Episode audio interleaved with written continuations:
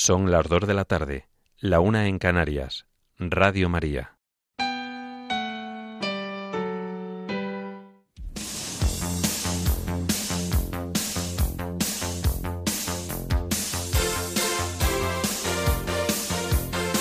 Servicios informativos de Radio María.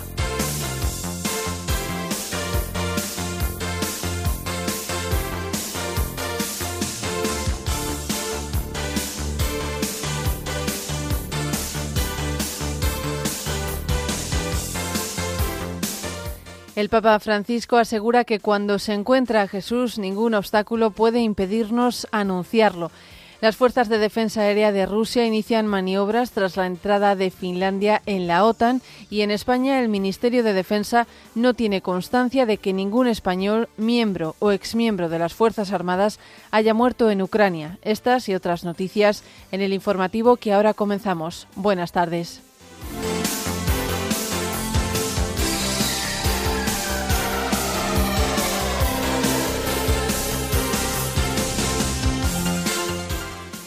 El obispo de Managua destaca la masiva asistencia a los templos de los católicos nicaragüenses durante la Semana Santa. La Conferencia Católica de Michigan lamenta la nueva legislación sobre el aborto.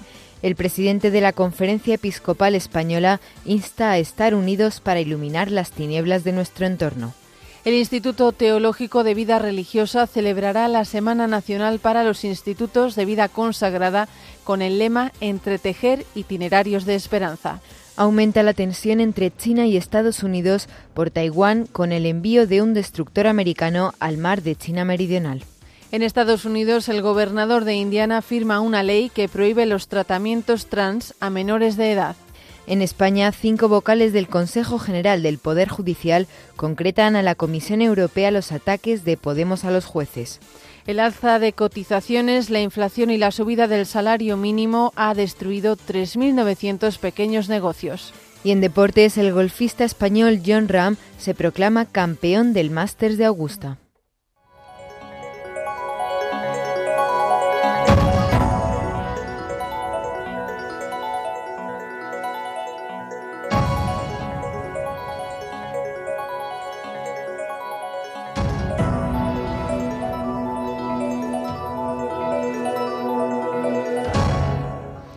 Comenzamos este informativo contándoles que el Papa Francisco, durante el rezo del Regina Cheli de este lunes de Pascua en la Plaza de San Pedro del Vaticano, ha asegurado que cuando se encuentra a Jesús, ningún obstáculo puede impedirnos anunciarlo. Ante miles de fieles de todo el mundo, el Santo Padre ha explicado que hoy el Evangelio nos hace revivir el encuentro de las mujeres con Jesús resucitado en la mañana de Pascua. El pontífice añade que fueron ellas, las discípulas, las primeras en verlo y encontrarlo. El sucesor de Pedro precisa que, como todos los discípulos, también ellas sufrían por el modo en el que parecía haber terminado la historia de Jesús. Pero el Papa agrega que, a diferencia de los demás, las mujeres no se quedaron en casa paralizadas por la tristeza y el miedo, sino que por la mañana temprano, al salir el sol, fueron a honrar el cuerpo de Jesús llevando ungüentos aromáticos. En este sentido, el obispo de Roma ha destacado que estas mujeres no se desaniman, salen de sus miedos y de sus angustias. De este modo, ha subrayado que este es el camino para encontrar al resucitado. A su vez, el pontífice ha reflexionado sobre el momento en el que las mujeres, al llegar al sepulcro y verlo vacío, corren a dar el anuncio a los discípulos y Jesús sale a su encuentro. Al respecto, ha resaltado que cuando anunciamos al Señor, Él viene a nosotros. De esta manera, el Santo Padre ha remarcado que lo que nos enseñan las mujeres en este lunes de Pascua es que a Jesús se le encuentra dando testimonio de él. Así ha afirmado que cada vez que lo proclamamos, no con proselitismo, sino con respeto y amor, como el don más hermoso para compartir, como el secreto de la alegría, entonces Jesús habita aún más en nosotros. Con todo, el Papa Francisco ha invitado a pedir a la Virgen que nos ayude a ser alegres anunciadores del Evangelio. Al final de su reflexión, el Santo Padre ha exhortado a preservar invocando el don de la paz para el mundo entero, especialmente para la martirizada Ucrania. Y Rusia ha incrementado de forma considerable el número de sistemas de defensa antiaérea junto a sus fronteras con Ucrania en las zonas cercanas a los enfrentamientos entre el ejército ruso y el ucraniano a raíz de la entrada de Finlandia en la OTAN. El país ruso asegura que ante la adhesión de Finlandia y la preparación de Suecia para su ingreso, se ve obligado a proteger su territorio en el noroeste del país, en línea con el incremento del nivel de amenaza. El Kremlin aseguró ya la semana pasada que este ingreso de Finlandia agrava mucho la situación y por eso se ven forzados a adoptar medidas tácticas y estratégicas. Desde la portavocía rusa se ha subrayado que la OTAN representa una estructura hostil, aunque difiere mucho de la de Finlandia. Y en nuestro país el Ministerio de Defensa no tiene constancia por el momento de que españoles que sean o hayan sido miembros de las Fuerzas Armadas hayan muerto durante la guerra en Ucrania. Así lo traslada el Gobierno en una respuesta parlamentaria a una pregunta del diputado de Ciudadanos, Miguel Ángel Gutiérrez. En su pregunta, Gutiérrez se había interesado expresamente por conocer si había habido españoles muertos en el conflicto que formaran o hubieran formado parte de las Fuerzas Armadas españolas o de las fuerzas y cuerpos de seguridad del Estado. No obstante, el diputado también había preguntado si, como resultado de la invasión rusa de Ucrania, alguno de los españoles que residían en este país a fecha del 24 de febrero de 2022 habían fallecido, así como cuantos consiguieron escapar y cuantos siguen aún allí. Asimismo, había pedido al Gobierno que aclarara si hay españoles y, en su caso, cuántos, combatiendo activamente en la guerra. El Gobierno no ha respondido a ninguna de estas dos cuestiones.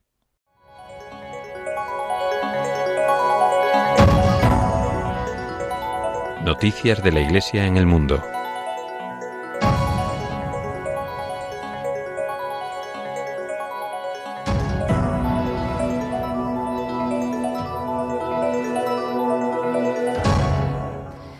El arzobispo de Managua, en Nicaragua, el cardenal Leopoldo Brenes, ha expresado su alegría por la masiva asistencia de los católicos del país a los templos durante Semana Santa, después de que las autoridades nicaragüenses prohibieran las procesiones y los viacrucis en las calles. El cardenal Brenes explica que los informes y comentarios que ha recibido de los sacerdotes revelan que durante estos días sus templos han estado prácticamente llenos. Asimismo, el purpurado ha comentado que ha sentido la bendición y la gracia del Señor y asegura que este tiempo lo han celebrado con mucho gozo e interioridad. El arzobispo de Managua también ha señalado que miles de católicos se han unido de forma virtual a las Eucaristías durante la Semana Santa, a través de las transmisiones que esta archidiócesis realiza en directo difundidas en sus redes sociales. No obstante, la persecución a la Iglesia Católica en Nicaragua no ha cesado durante la Semana Santa. Les recordamos que en el marco de estas celebraciones, el régimen de esta nación expulsó del país al sacerdote panameño Donaciano Alarcón. El padre Alarcón, que desde el pasado miércoles se encuentra en la ciudad hondureña de San Pedro de Sula, ha indicado que fue expulsado de Nicaragua después de que las autoridades policiales del país lo acusaran de predicar a favor del obispo de Matagalpa, Monseñor Rolando Álvarez, condenado a más de 26 años de prisión, acusado de cometer delitos considerados de traición a la patria.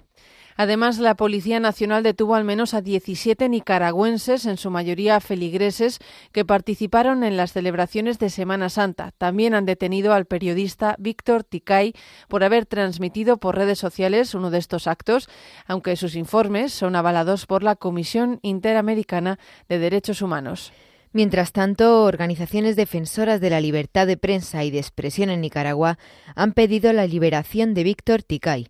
Entre ellas, el Comité para la Protección de los Periodistas, con sede en Nueva York, ha exigido que liberen inmediatamente al periodista y que dejen de detener a profesionales de la comunicación por realizar su trabajo. Y nos vamos a Estados Unidos después de que la gobernadora Gretchen Whitmer firmara el pasado 5 de abril una ley para derogar la prohibición del aborto en Michigan, que data de hace un siglo. La Conferencia Católica del Estado ha advertido de que la legislación conlleva aún más acciones de lo que aparenta. La firma de Whitmer derogó una ley de 1931 que convertía el aborto en un delito grave en todos los casos, excepto cuando fuera necesario para preservar la vida de esa mujer. La medida responde al llamamiento de los votantes de Michigan, que el año pasado se manifestaron en cifras récord a favor de la liberalización del aborto. Sin embargo, la Conferencia Católica de Michigan advierte de que los votantes no saben que la firma de Whitmer allanó el camino para que ella firmara otros proyectos que eliminan el delito máximo de 15 años por un aborto que resulte en la muerte de una mujer y derogan la ley que convertía en delito menor la distribución de información sobre cómo realizar abortos respectivamente. En este contexto, la Conferencia Católica de Michigan sostiene que este Estado debería centrarse en asegurarse de que existen sistemas de apoyo para ayudar a las mujeres a darse cuenta de que el aborto no es su única opción. Por ello, ha instado a los funcionarios públicos a trabajar por una sociedad en la que las mujeres no sientan que el aborto es la solución cuando se enfrentan a un embarazo difícil, no planificado o no deseado.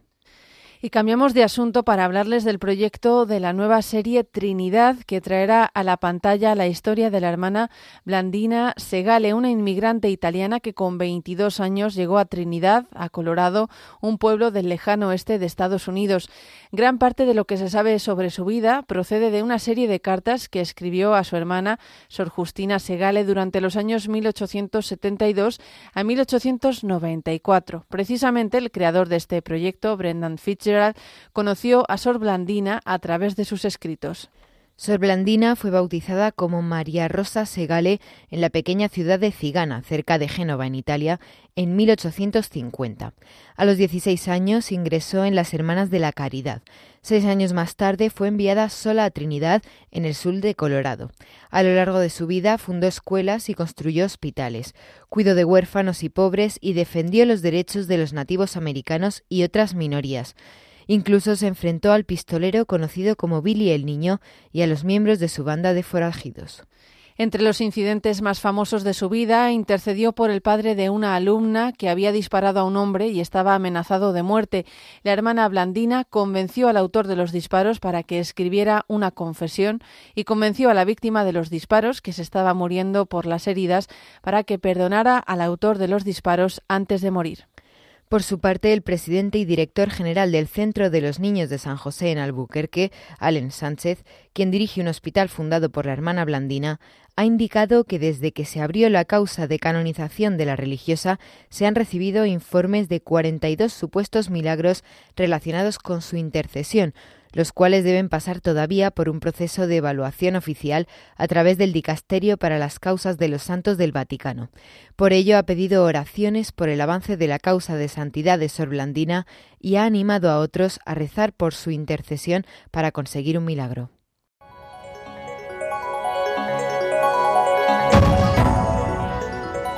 Noticias de la Iglesia en España.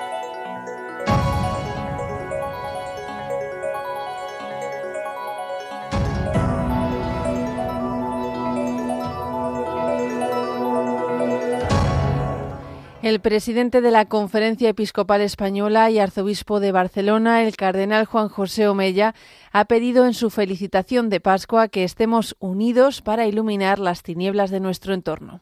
De igual modo, el cardenal Omeya recuerda que Cristo ha vencido a la muerte y nos ha abierto el camino de la vida eterna, una verdad que nos llena de paz y de alegría.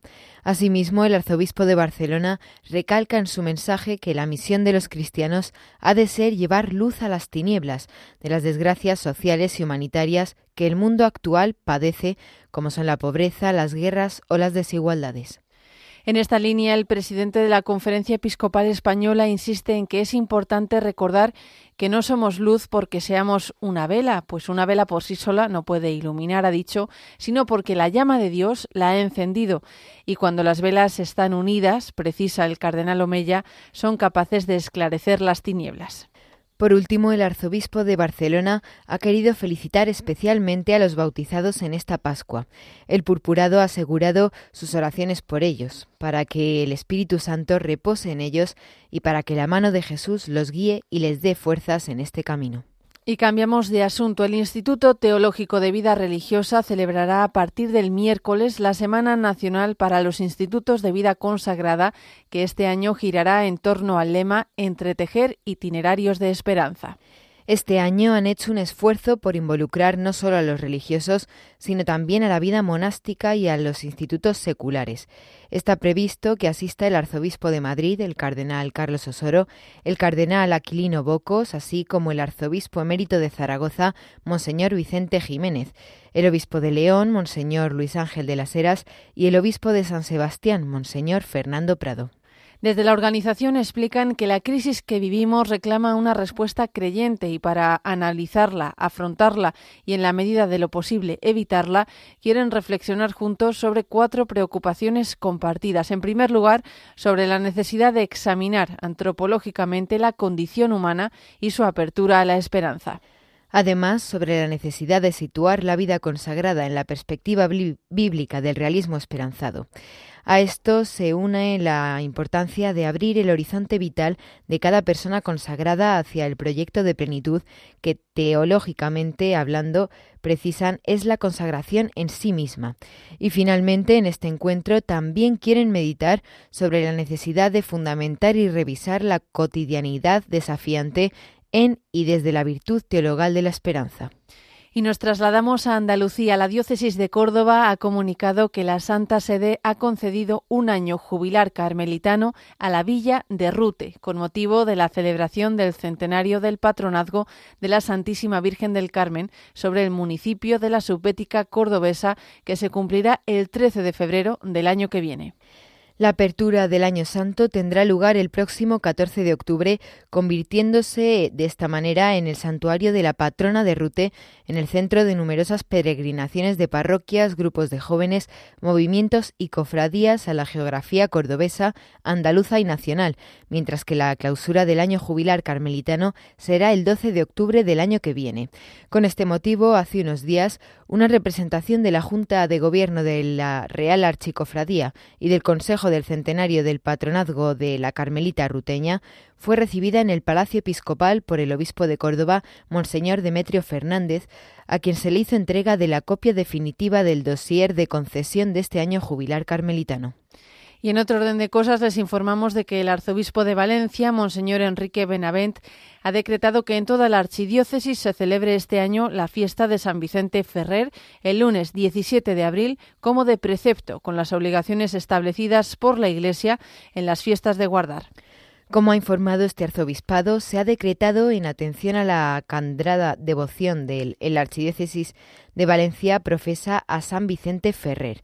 De este modo se establece que los párrocos y rectores de iglesias procurarán ofrecer a los fieles un horario de misas para que puedan participar en dicha fiesta de precepto.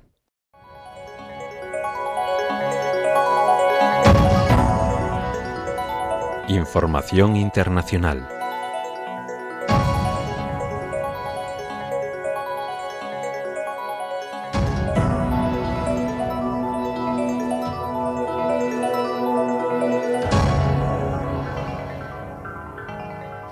Estados Unidos ha enviado un destructor lanzamisiles a aguas reclamadas por Pekín en el mar de China Meridional, coincidiendo con las maniobras chinas frente a Taiwán, lo que tensa aún más la relación entre las dos grandes potencias mundiales.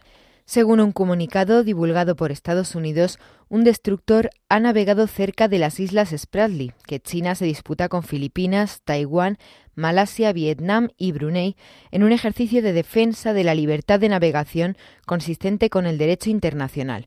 Desde Pekín se ha condenado la inclusión del destructor. Las maniobras chinas frente a Taiwán son una respuesta a la visita de la presidenta taiwanesa Tsai Ing-wen al presidente de la Cámara de Representantes de Estados Unidos, Kevin McCarthy, el pasado miércoles. La misión del destructor coincide con el final de los tres días de maniobras de China frente a Taiwán. Un total de 59 aviones y 11 buques han realizado incursiones hoy en áreas alrededor de la isla. China considera a Taiwán una provincia rebelde y parte indivisible de su soberanía. La isla es uno de los mayores motivos de conflicto con Estados Unidos debido sobre todo a que Washington es el principal suministrador de armas de Taiwán y sería su mayor aliado militar en caso de conflicto bélico con la potencia asiática. Y cambiamos de asunto. El ministro británico para Irlanda del Norte ha asegurado que el acuerdo del Viernes Santo, que hoy cumple 25 años, ha llevado la paz a la región, pese a que un grupo de disidentes del IRA, opuestos a la vía democrática, aún está implicado en acciones terroristas. El histórico pacto, firmado el 10 de abril de 1998, ha recordado el ministro británico, contribuyó a poner fin a casi 30 años de conflicto tras causar más de 3.500 muertos, rompiendo muchas barreras que mantenían divididas a las comunidades enfrentadas como eran la unionista pro-británica y la nacionalista pro-irlandesa. La policía norirlandesa ha comunicado que disponen de información muy fiable sobre planes de grupos disidentes republicanos para atentar hoy, en la víspera de la llegada a Belfast del presidente estadounidense Joe Biden y del primer ministro británico Rishi Sunak, quienes celebrarán en la capital el 25 aniversario del acuerdo. Asimismo, el gobierno de Londres ya elevó el pasado marzo el nivel de amenaza terrorista en Irlanda del Norte de considerable a grave ante el peligro de acciones de disidentes republicanos poco después de que la escisión Nuevo Ira tratase de asesinar a un policía. Precisamente a este acuerdo se ha referido el Papa Francisco después de la oración del Regina Kelly en la Plaza de San Pedro. El Santo Padre ha pedido al Dios de la paz que lo que se obtuvo en ese momento histórico se consolide en beneficio de todos los hombres de la isla de Irlanda.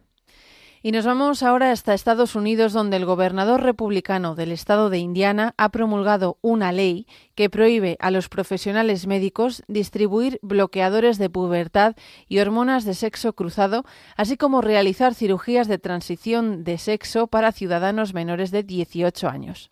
Esta ley establece que un médico o profesional de la salud no puede ayudar o instigar a otro profesional en la prestación de procedimientos de transición de género, así como facilitar medicamentos para esta acción. Las medicinas prohibidas incluyen los estrógenos, la testosterona o progesterona, que se administran a un individuo en una cantidad mayor a la que normalmente se produce en un individuo sano. Afirma también que todo centro de atención médica propiedad del Estado, así como médicos empleados por el Gobierno, tienen la prohibición absoluta de ejercer cualquier acción de esta índole. En caso de hacerlo, estarán sujetos a los expedientes disciplinarios y denuncias que la Junta Reguladora de Médicos vea conveniente establecer. La nueva ley entrará en vigor el próximo 1 de enero del año que viene. Y terminamos este bloque de noticias internacionales contándoles que al menos 20 personas han fallecido ahogadas en un naufragio ocurrido este fin de semana en aguas del Mediterráneo, según ha denunciado la ONG alemana Rexip, que ha rescatado a 22 supervivientes. La ONG ha informado de que su buque de rescate, el Nadir, atendió una llamada de auxilio y cuando llegó encontró a 25 personas en el agua donde estaban al menos desde hace dos horas. Entre los supervivientes originarios de Costa de Marfil, Camerún y Senegal había nueve mujeres. La embarcación partió el sábado de la región tunecina de Sfax.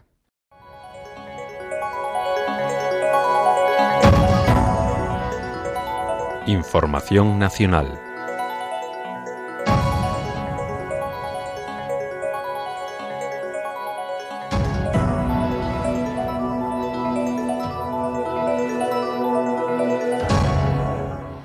Cinco de los 17 vocales del Consejo General del Poder Judicial han remitido una misiva a la vicepresidenta de la Comisión Europea, Viera Yurova, para pormenorizar lo que consideran ataques continuos y sistemáticos a los que se han visto sometidos los jueces desde enero de 2020 por parte de políticos de Podemos como el ex vicepresidente del Gobierno, Pablo Iglesias, y la ministra de Derechos Sociales, Ione Belarra. En un escrito, cinco vocales del ala conservadora han ampliado la información facilitada por el Pleno del Consejo General del Poder Judicial sobre los ataques contra miembros de la Judicatura de cara a las preguntas adicionales formuladas por la Comisión Europea para la elaboración del informe anual sobre el Estado de Derecho. Los firmantes del texto consideran pertinente añadir información adicional porque, a su juicio, la forma en cómo se ha respondido puede descontextualizar la información facilitada. En este sentido, han advertido de que los datos suministrados a Europa podrían dar la impresión de que esos ataques han sido solo dos y durante 2022. Los vocales han precisado que, aunque dichos episodios son reales, la verdad es que desde enero del año 2020 esos episodios han sido continuos y sistemáticos. Así las cosas han adjuntado a su texto dos dosieres, uno de declaraciones del propio Consejo General del Poder Judicial de 13 páginas sobre los ataques a la justicia y otro de 171 folios con noticias de prensa que recogen los muchos episodios en los que se ha producido esta situación.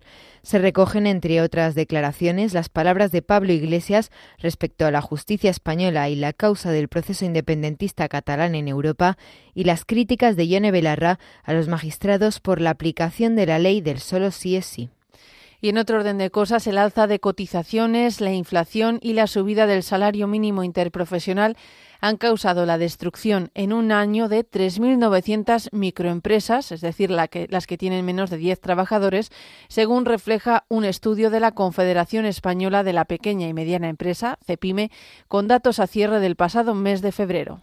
En total, en febrero de este año había 1.123.000 microempresas, un 0,3% menos que las existentes en febrero del 2022. Con esta caída interanual se acumulan ya cinco meses de descensos en el número de microempresas, según ha denunciado CEPIME, que basa su análisis en datos oficiales de la Seguridad Social. La organización empresarial advierte de que la disminución de microempresas ha sido especialmente intensa, del orden del 3,8%, en las actividades agrupadas en el sector agricultura, ganadería y pesca. Pese a que la cifra de empresas de menos de 10 trabajadores suma ya cinco meses de retrocesos, la cifra global de empresas aumentó un 0,2% en febrero, hasta alcanzar 1.317.000, lo que supone la primera subida interanual en cinco meses. De este modo, solo las microempresas perdieron negocios en este periodo, pero se trata del grueso del tejido empresarial, pues suponen más de 8 de cada 10 empresas del total del parque empresarial español. A tenor de estos datos y ante el alza del salario mínimo interprofesional y de las cotizaciones a la seguridad social, que se verá amplificada en los próximos ejercicios por la reforma de las pensiones, CEPIME ha instado al Gobierno a prestar su atención a estas empresas. Y les contamos también que Unidas Podemos ha registrado en el Congreso enmiendas a la reforma de la ley del solo sí es sí, tras no lograr finalmente un acuerdo con el Partido Socialista para la modificación de la norma. La propuesta de la formación es incluir la violencia y la intimidación como un agravante y no como un subtipo penal, como quieren los socialistas. La delegada del Gobierno contra la violencia de género, Victoria Rosell, ha defendido las enmiendas de Unidas Podemos como solución para mejorar la aplicación de la ley, pero no retroceder, deshacer o degradar el sistema del consentimiento, que, según ha explicado, se estableció con la ley del solo sí es sí. Rosell ha afirmado además que la mayoría feminista y progresista del Parlamento que sustenta al Gobierno está basando sus enmiendas de esta misma manera. Por ello, el Ministerio de Igualdad, según la delegada del Gobierno contra la Violencia de Género, aún ve posible un acuerdo final con el PSOE antes del jueves, cuando previsiblemente se celebre la Comisión de Igualdad en el Congreso, en la que se votarán por primera vez estas enmiendas. Y terminamos con una triste noticia. El escritor Fernando Sánchez Dragó ha muerto a los 86 años de un infarto en su casa de Castilfrío de la Sierra, en Soria. Sánchez Dragó ha escrito numerosas novelas como El Dorado, La prueba del laberinto, con la que ganó el Premio Planeta en 1992, o Muertes Paralelas, con la que ganó el Premio Novela a Fernando Lara de 2006. También es autor de, entre otros, los ensayos Gárgoris y Avidis, fue Premio Ondas con El Mundo por Montera y Premio Nacional de Fomento de la Lectura con Negro sobre Blanco. Actualmente dirigía y presentaba Las Noches Blancas en Telemadrid y colaboraba como columnista, reportero y firma habitual en El Mundo. Descanse en paz.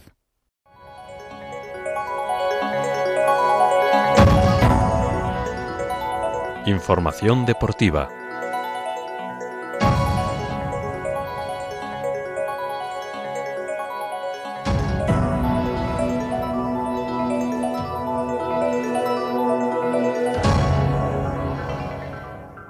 Les hablamos hoy de golf. El español John Ram se ha proclamado ganador del Masters de Augusta de Golf, el primer grande de la temporada y uno de los torneos más importantes del golf mundial.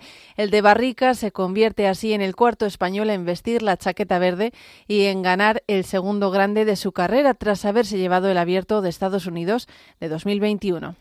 John Ram se ha coronado campeón al terminar con un acumulado de 12 bajo par y cuatro golpes de ventaja sobre el norteamericano Brooks Kepka, firmando una tarjeta final de 276 golpes. En la jornada de ayer domingo, en la última vuelta a los 18 hoyos, Ram partía dos golpes por detrás del estadounidense, pero fue capaz de superarle para vencer y ponerse por primera vez la chaqueta verde. De este modo se une a los españoles que ya lograron este torneo, Severiano Ballesteros en dos ocasiones, en 1980 y en 1983, a Olazábal también dos veces en 1991 y 1999 y Sergio García en 2017. Además, con la victoria de Ram, España se convierte en el país que más veces ha ganado el Masters de Augusta tras Estados Unidos. Hasta ahora España estaba empatada con Sudáfrica con cinco victorias, pero el triunfo de Ram supone el sexto título para nuestro país.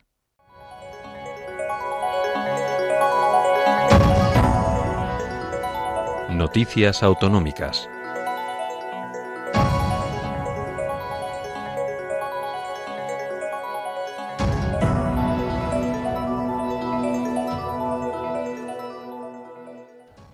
Comenzamos hoy en la comunidad foral de Navarra, cuyo gobierno ha creado una empresa pública de transporte sanitario que asumirá la prestación de este servicio, actualmente realizado por dos empresas privadas y que supone al año cerca de 240.000 traslados urgentes y programados.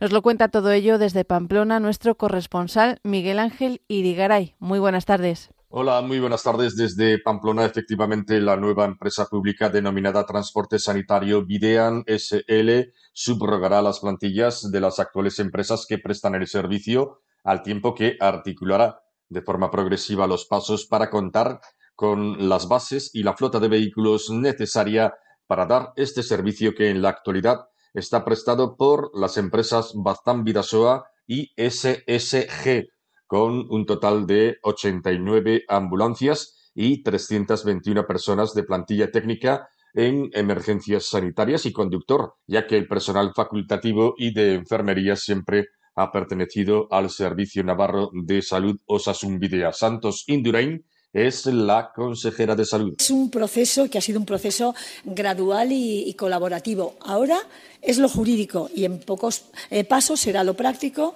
en función de los escenarios que se presenten y manteniendo siempre el servicio.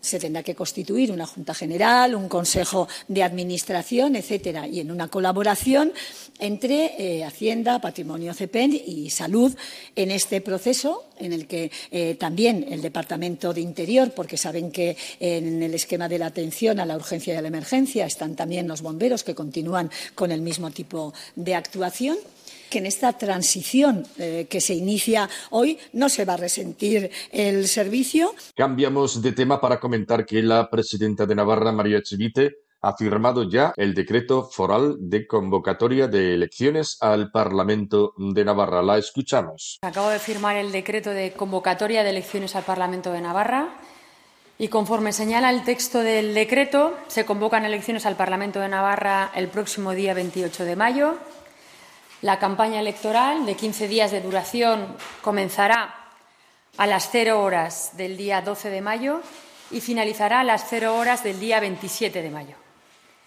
La sesión constitutiva del nuevo Parlamento tendrá lugar el 16 de junio del 2023 a las 11 horas y una vez que se publique mañana en el boletín oficial entrará en vigor y de manera oficial daremos comienzo a pues el tiempo electoral.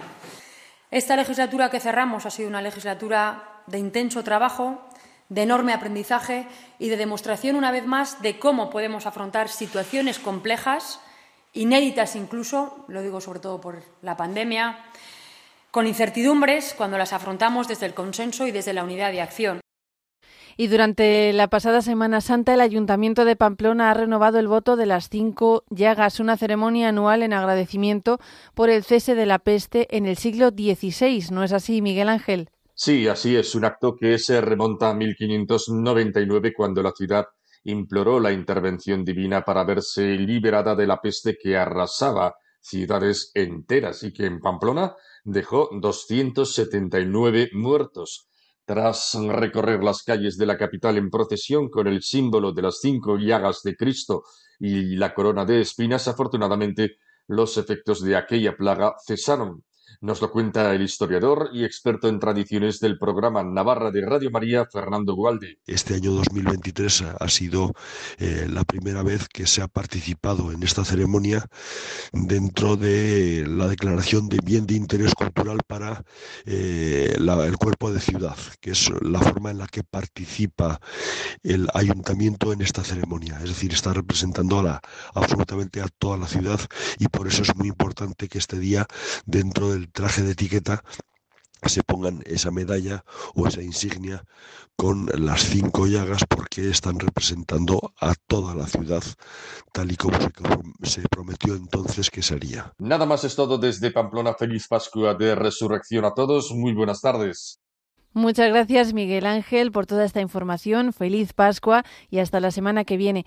Y nos vamos a ir ahora a Castilla-La Mancha. Allí la Junta Regional destaca el valor religioso y cultural de la Semana Santa en esta comunidad autónoma que contribuye a crear riqueza y empleo. Nos amplía la información desde Toledo Luis Javier Moisó Soto. Muy buenas tardes, Luis Javier. Hola, buenas tardes. La consejera de Igualdad y portavoz Blanca Fernández calificó como espectacular la Semana Santa en Castilla-La Mancha a lo largo y ancho de sus 80.000 kilómetros cuadrados, en los que sus pueblos y ciudades cuentan con fiestas de interés turístico regional, nacional, internacional, bienes de interés cultural y celebraciones singulares, que van desde la ruta de la Pasión Calatrava, en la provincia de Ciudad Real, a las tamboradas características de las provincias de Albacete y Cuenca, o la Semana Santa de Toledo y la de Cuenca, declaradas de interés turístico internacional. En este sentido, la alcaldesa de Toledo, Milagros Tolón, destacó ayer domingo los datos importantes que ha tenido la capital castellano-manchega con una ocupación cercana al 100% en los días centrales de esta celebración, es decir, jueves, viernes y sábado, que han sido las jornadas de mayor número de visitantes que han pernoctado.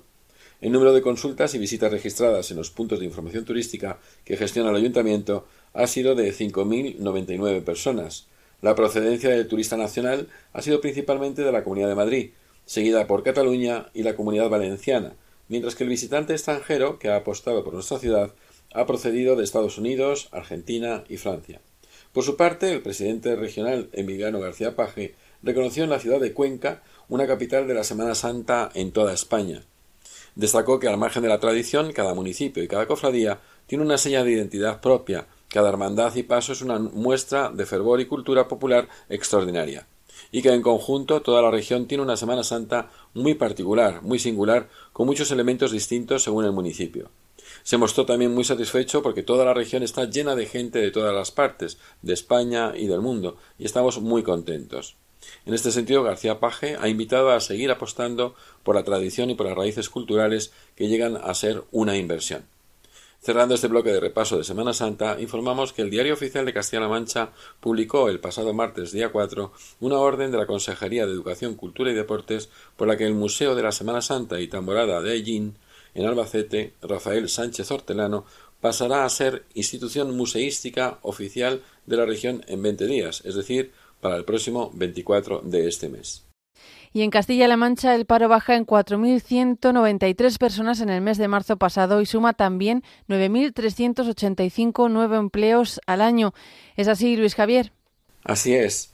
El paro en nuestra comunidad regional ha descendido en 4.193 personas en el mes de marzo en términos mensuales, situándose en 142.389 personas, al tiempo que la afiliación a la Seguridad Social ha crecido en la región en 9.385 personas en los últimos 12 meses.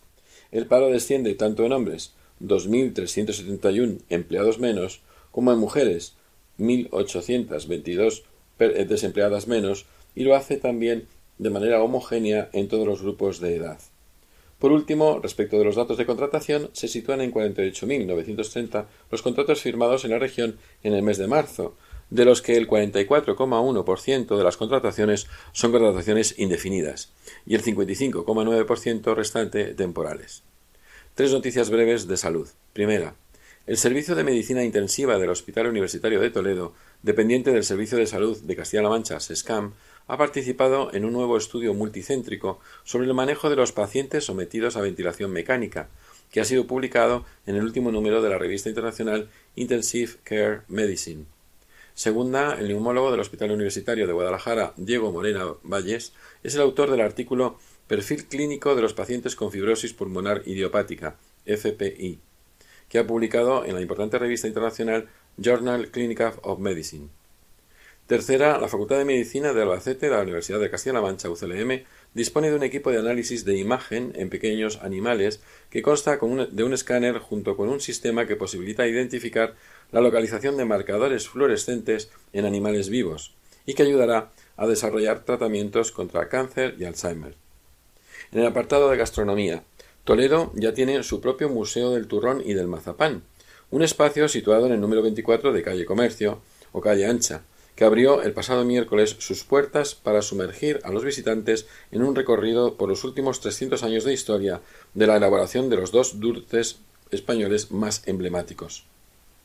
Por último, según datos de la Agencia Estatal de Meteorología, AEMET, la localidad guadalajareña de Molina de Aragón ha registrado la segunda temperatura más baja la madrugada del pasado viernes con 5,4 grados bajo cero.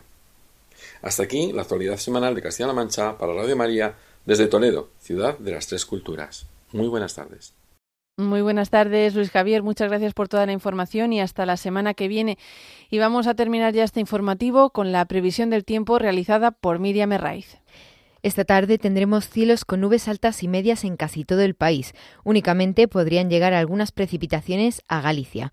En cuanto a las temperaturas, van a subir. Y mañana martes continuamos con cielos poco nubosos o despejados en amplias zonas de la península, con algo más de nubes en el norte, donde podrían dejar algunas lluvias que en general serán débiles y a primeras horas de la jornada. Las temperaturas mínimas bajan unos grados en casi todo el territorio español, mientras que las máximas se mantendrán o restarán algún grado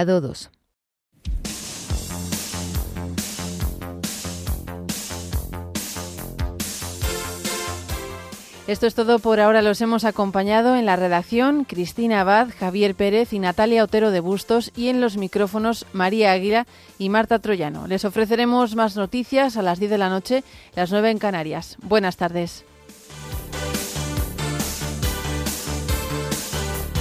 Informativos de Radio María.